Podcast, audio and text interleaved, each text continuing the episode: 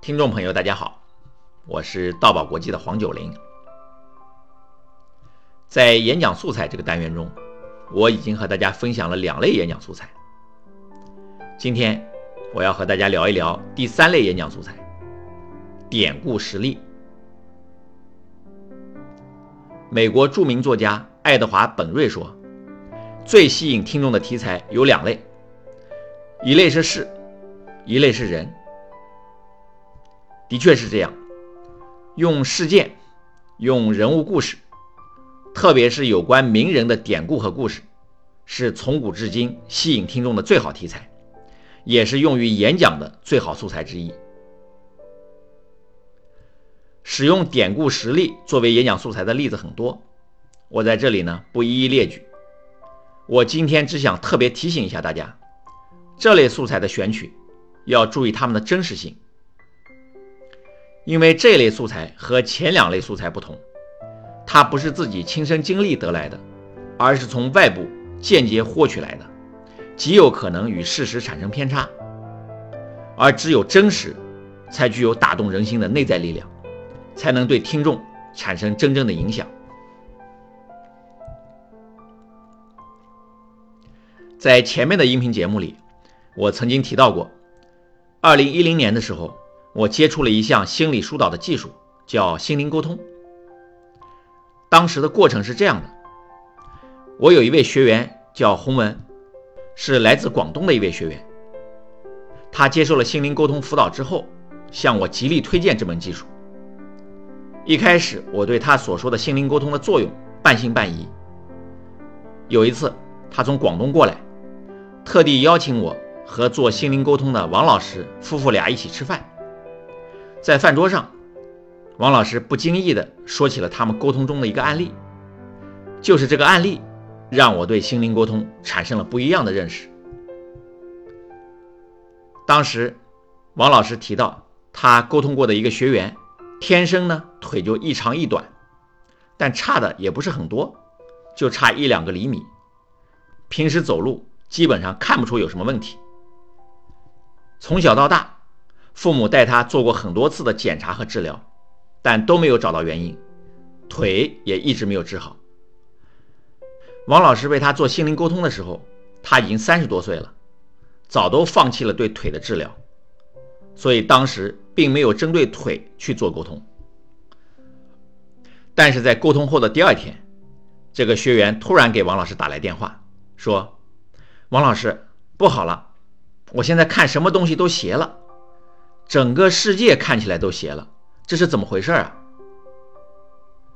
王老师也是第一次遇到这个情况，但是他比较有经验，想了一想说：“哦，我明白了，你的腿应该好了。为什么呢？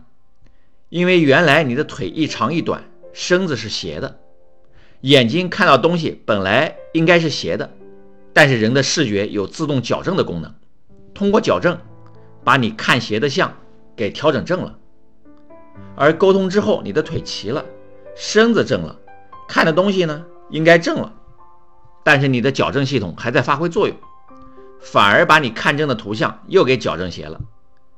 出现这个情况不要紧，我认为等过两天，你的视觉矫正系统重新调整之后，看到的东西就会正过来了。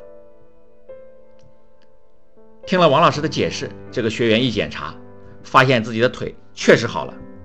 他真是太高兴了，自己那么多年想治腿没治好，竟然通过沟通意外的把腿给治好了。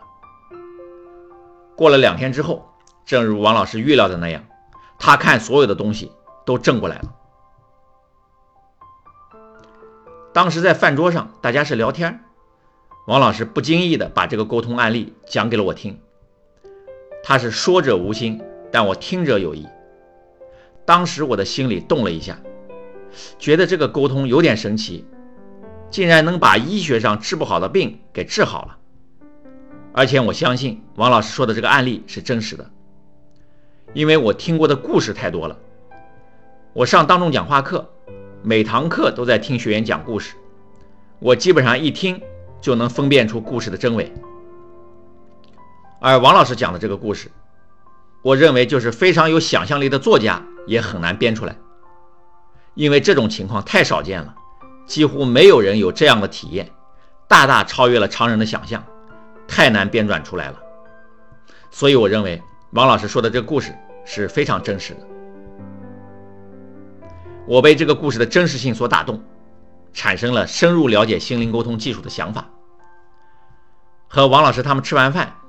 我回到家就上网搜索心灵沟通，通过网上的资料，我对心灵沟通有了更多的了解。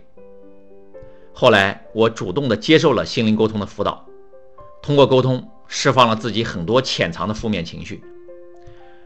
我体验到心灵沟通在清扫内心、拔除心刺方面有着独特的功效，因此我将心灵沟通技术进行研究，在创新发展之后。